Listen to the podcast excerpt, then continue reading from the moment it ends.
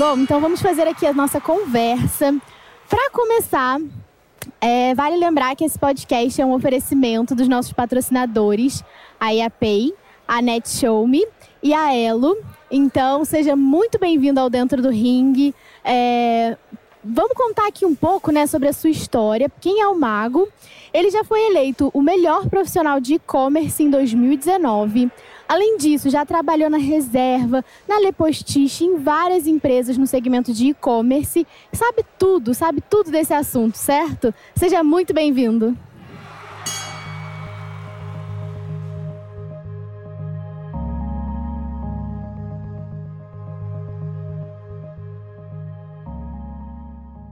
É isso aí, muito obrigada. E para começar, a gente já conversou um pouco sobre esse assunto, de que mesmo quando a gente fala de e-commerce, também existe a recorrência no e-commerce, né? Então, mesmo que você tenha uma loja virtual, você espera que as pessoas voltem e comprem novamente na sua empresa. Opa!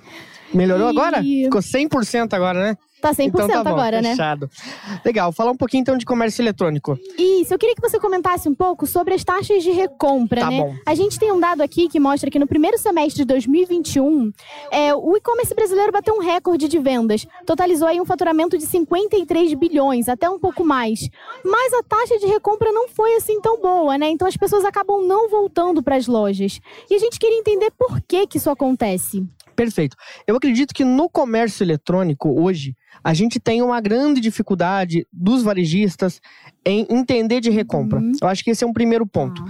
É, e a gente percebe-se que a falta de planejamento, a falta de conhecimento, de entendimento do que é recompra, do que é um CRM, do que é, estratégias para você reter muitas vezes é, o, o, cliente, eu acho que isso faz com que a taxa de recompra seja baixa.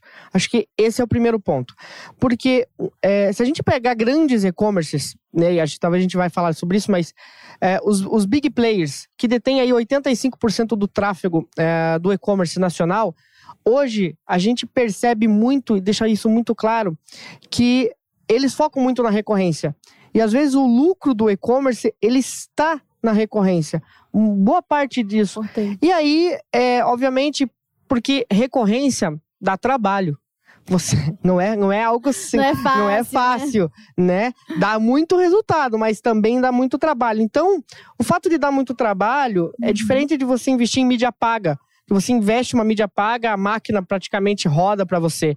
CRM você tem que fazer muito exercício, criar muitas regras de relacionamento em cima do produto, conhecer o seu cliente, conhecer a sua persona. Então, acho que a falta de conhecimento faz com que os varejistas, é, propriamente dito, no e-commerce, acabe não focando na recorrência e, consequentemente, a taxa de recorrência fica baixa.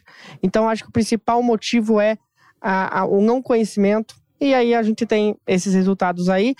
E aí, por um outro lado, os big players acabam fazendo isso muito bem feito. Hum. E aí, é, e aí, quando eu já eu chamo de big players, estamos falando dos grandes varejistas, estamos falando de Magazine Luiza, estamos falando de grandes, realmente, é, a B2W e assim por diante. E aí, eles, obviamente, vão conseguir encantar o consumidor. E aí, eles já detêm muito bem do tráfego e detêm a recorrência. É, isso daí tem tudo a ver com a palestra que a gente teve antes, né? Que a Camila conversou aí com o pessoal da GUP, da CS Academy. Não tem como não olhar para a experiência do cliente, não estar tá perto desse cliente, né? E aí, aqui falando um pouco mais sobre estratégias que os varejistas têm, a gente também já falou um pouco sobre cashback. Essa estratégia do cashback força o, o cliente a voltar, né? A pessoa pensa, ah, ainda tenho lá, sei lá, 10 reais, um descontinho, alguma coisa, eu vou voltar e vou comprar de novo nessa empresa.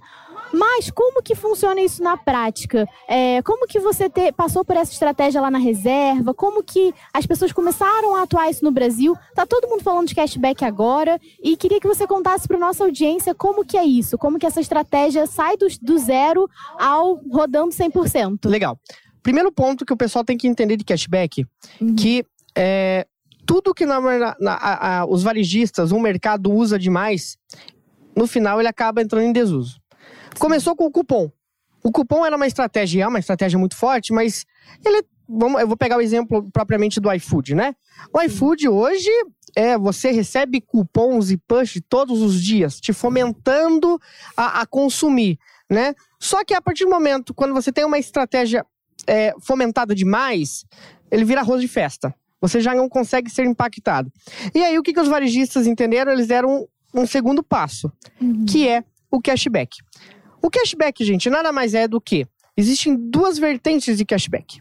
Tem a cashback passado e cashback futuro. Vamos falar de cashback futuro primeiro. Quando você promete para o seu consumidor que parte do valor da compra dele volta para ele em créditos na própria empresa. Tá? Então, isso é o cashback.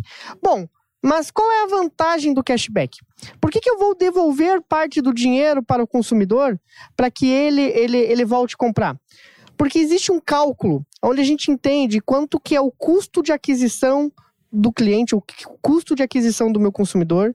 Uhum. E a gente percebe que esse custo de adquirir um novo cliente, ele é mais caro, ele é maior do que a gente devolver parte do dinheiro para ele. Então, essa estratégia faz com que a empresa economize se fizer a conta certa. Então, partindo que é uma estratégia para nós economizarmos e a gente aumentar o nosso fluxo financeiro, porque nós aumentamos a venda, então a gente tem essa estratégia de prometer isso para o cliente futuro. Mas, Mago, puxa, até eu fomentar isso, é, até eu criar essas estratégias, tem alguma outra estratégia de cashback que dá para fazer? Sim, que é o cashback passado. O que é o cashback passado? E agora eu gosto de, de trazer algo, algo, bem prático para a galera que está assistindo já conseguir fazer hoje. Hoje, Sim. vai, ó.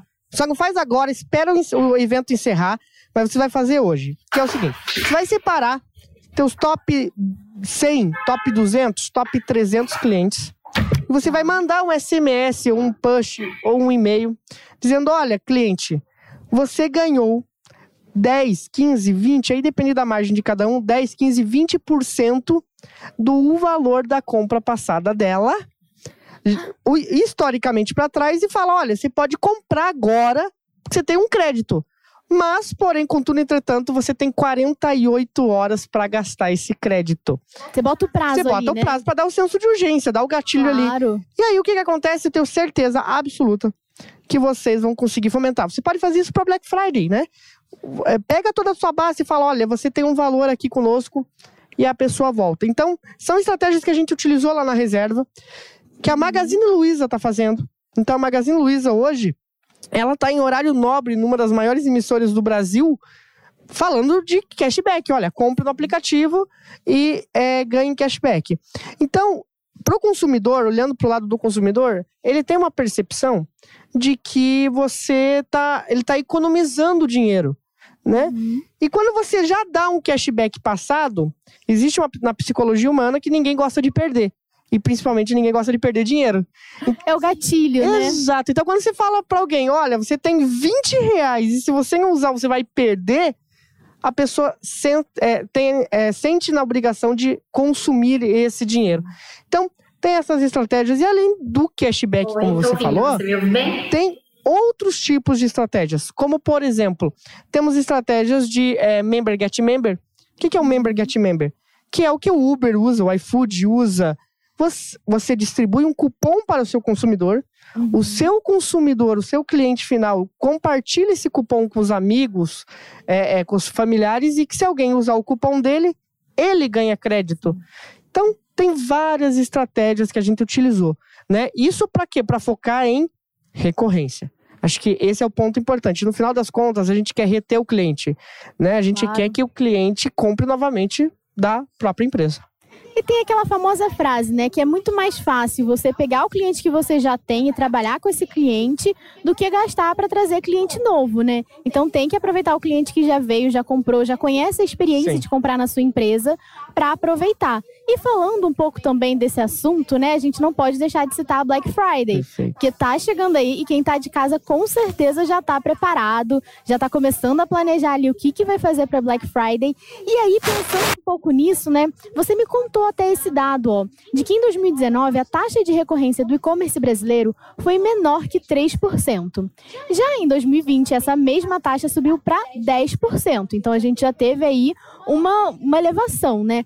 Mas é, o que, que a gente pode pensar assim para esse ano para melhorar, trazer cliente antigo para comprar de novo? E quais são as tendências que a gente está observando no e-commerce para Black Friday? Perfeito. Eu, eu, vou responder a primeira e a, e a, última quase juntos. Tranquilo. Por que, que a, o aumento da recorrência aumentou? Uhum. Muito porque os big players, que detêm 85% do tráfego do e-commerce, estão fomentando o cliente a usar o aplicativo. Hum. Então, se a gente perceber hoje, quem está nos assistindo, tem, eu tenho certeza absoluta que vocês provavelmente têm ao menos um aplicativo de compras de e-commerce no seu celular, né? Só um? É, no mínimo, né? No mínimo. Então, uhum. com o aplicativo no celular e com a facilidade de enviar uma comunicação é, mais única para o, para, para, para o cliente final, isso acaba fomentando a recompra e a recompra, num geral, cresce. Só que eu uhum. acredito que isso muito é por causa dos big players.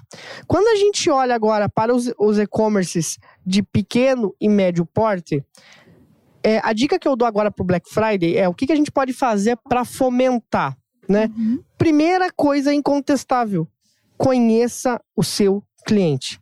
Quem ele é. E aí, e, e para não ficar um negócio vago, né? Eu acho que e foi falado muito bem na, na, na última palestra. Sim. Usa o Excel.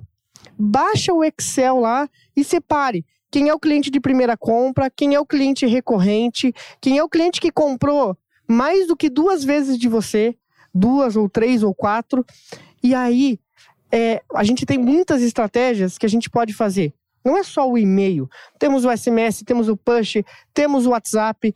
E quando a gente fala de WhatsApp, por favor, sem a gente entrar em termos é, informais ou ilegais aqui, mas o que você pode fazer é fala individualmente com cada um dos seus melhores clientes. Olha, Black Friday vai acontecer assim, vou antecipar Black Friday para você, eu vou garantir preço de Black Friday para você que é meu cliente, vou beneficiar você.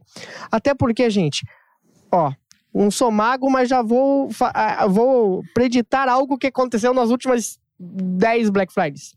O custo de mídia paga vai aumentar. Se você quer continuar com a mídia paga, é, é, inflacionando, pagando mais, não faça CRM. Se você gosta de deixar o, o tio Mark mais rico, não faça recorrência, não faça CRM. Continua aí nessa tua estratégia que você está deixando o teu sócio rico. Agora, se você quiser economizar e focar no seu cliente, eu tenho certeza absoluta que fala com seus clientes por WhatsApp, antecipa as ofertas para eles, faz uma base legal que a estratégia de venda você vai conseguir vender muito mais para quem já é teu cliente. É isso aí. Você até trouxe um pouco disso, né? Falando um pouco dessa questão logística também, que a gente sabe que tem as grandes empresas, que é difícil de bater de frente com essas grandes empresas, mas como que os pequenos empreendedores podem compensar? A gente sabe que hoje está uma disputa, né? Entrega em um dia, entrega em 10 horas, entrega em meio-dia, sei lá, daqui a pouco vai chegar na sua casa, você pensou, vai ter uma coisa na sua casa. Como que quem não é, enfim, né, nenhum desses grandes varejistas pode combater essa questão da logística com outras estratégias? Quais dicas que você traz para esse ponto, assim? Eu, é, eu, tenho a seguinte crença. Uhum. Frete é decisivo, sim. Né? É, é, ele é estratégico, muito. Mas, quando você tem uma comunicação única com o seu cliente, é, o frete pode ficar em segundo plano. Como e que tipo de estratégia a gente pode fazer? Por exemplo, se você é, precisa de tráfego dentro do seu e-commerce, se você anuncia para o Brasil inteiro, o que, que você acha de você para você fazer anúncios por estado e para cada estado você fazer uma landing page com a temática do estado? Rio Grande do Sul entra com banner de chimarrão, né? É, Minas Gerais você entra com o pão de queijo. É, conectar com a conectar né? com essa audiência, porque uhum. quando a pessoa entra e fala uau, e aí você conseguir de alguma forma capturar a informação desse, desse é, desse lead, ou se esse, se, é, esse consumidor comprar, e você manter uma, uma, uma, uma linha comunicativa com ele uhum. do estado dele, isso faz com que o frete já não seja o, o, o, o uau. E aí ele fala assim: Nossa, eu nunca vi uma experiência dessa forma, eu nunca vi algo tão segmentado assim. Que você fala: Imagina como é a entrega, imagina como é o produto, imagina como é a embalagem. Você gera essa expectativa no consumidor. Então isso faz com que você brigue com os grandes players, porque assim como os grandes têm muito dinheiro e têm muita forma de fazer estratégia, eles têm também uma coisa que os pequenos não têm, porque eles não podem errar. Ou seja, se eles errarem, é, um pequenininho que seja, impacta muito, porque eles são muito grandes. Agora, você é pequeno, você pode fazer vários testes, você pode é, aplicar várias estratégias ao mesmo tempo sem o medo de errar. Então, gente, cria novas estratégias, é, comunica, comunicação é, com cada público diferente. Isso faz com que você seja diferente dos grandes. Até porque você não lembra dos grandes, e agora eu vou falar B2W, Magazine Luiza, Mercado Livre, como uma comunicação individual em massa. Eles não conseguem, porque é muita gente. Então, eu acho que aí é uma saída uma diferente para fugir dos grandões. É aquela coisa, né? Do errar pequeno, errar rápido, Isso. com pouco dinheiro. Perfeito. Que daí você já consegue realinhar o caminho. É esse caminho, foi lá, não, não deu certo, já consegue trocar a rota e até dar tudo vai... certo, fazer uma bela Black Friday. Demais. Até porque, de novo, gente, essa vai ser uma das Black Fridays históricas. Todo ano é. Mas essa, devido ao momento atual da pandemia, da, da retração da economia, então eu uhum. acredito que a Black Friday vai vir com peso, até porque eu sempre brinco, Black Friday, gente, é o evento mais egoísta que tem. Porque o dia das mães você compra para as mães, dia dos pais para os pais, dia dos namorados para os cônjuges. Black Friday é para você. Então é o momento de você se jogar, aumentar o ticket médio, comprar aquele, a, a, aquilo que você estava esperando e antecipar muitas vezes as compras de Natal. Então eu acredito que quem fizer uma estratégia bacana e quando a gente fala também de Black Friday, aproveitando o gancho, também não é só preço, né? Gente, não é só preço. Aproveita para aumentar a sua base de clientes, aproveita para expor sua marca, aproveita para fazer um lançamento de produto que eu acredito que você consegue fazer uma coisa bem bacana, bem diferencial, que não seja focado somente em desconto. Podemos fechar aqui com uma pergunta da galera, uma pergunta do chat? Por favor. Ó, o Danilo perguntou: o que, que vocês acham da tendência do mercado de afiliados, de afiliação? Tá bom. Na minha visão, afiliado não é um negócio novo né? Uhum. Para quem é do e-commerce agora, olhando um pouquinho para mim, um pouco de dinossauro agora, afiliado sempre... Quanto tempo você já tem de e-commerce? 12 anos. Fala sério, 12, né? Sabe tudo. 12 anos. Sabe tudo, mas também a cada dois anos muda tudo e sempre tem alguém mais jovem que você, mais rico, mais inteligente. Então é difícil competir também, mas a gente tá falando que de afiliação, uhum. eu gosto de pensar da seguinte forma, tá? Como qualquer negócio, a gente precisa de pessoas para vender. A gente precisa de tráfego. Uhum. Então a gente pode aí através ir no Facebook, a gente pode ir no Google, a gente pode, é, sei lá, fazer um outdoor na Avenida Paulista. É, são canais de tráfego. A afiliação é mais um canal de tráfego que os e-commerces têm que estar. Uhum. Por quê? Porque é um canal que normalmente você só paga né, na maioria das vezes, só paga se obter uma venda. Então você não tem, você entra com um risco praticamente zero. Você apenas tem que fomentar, fazer gestão, conhecer quem são os seus afiliados. Mas é, é, é um mundo que poucos e-commerces hoje é, aproveitam e que pode te trazer uma boa receita, pode trazer gerar uma, um, um bom tráfego para o seu e-commerce. Não é a solução, mas é mais um é mais um. você trabalhar, você né? Prefere, ter, você prefere ter cinco ou ter, ou ter cem? É, claro, então, é isso aí. Diversidade, né? Diversificar muito. seus canais. É isso mesmo. Perfeito. Olha, muito obrigada, eu agradeço, pela sua gente. presença aqui no Recorrência. É, eu chamo aqui de volta o Pedro pra gente fazer já aqui a troca pra próxima palestra, que a gente já vai falar um pouquinho aí de Open Banking, Pix, meios de pagamentos, também coisa aí que o pessoal quer saber, e precisa né? saber. E já precisa se preparar pra Black pra Friday. ontem. Tudo isso.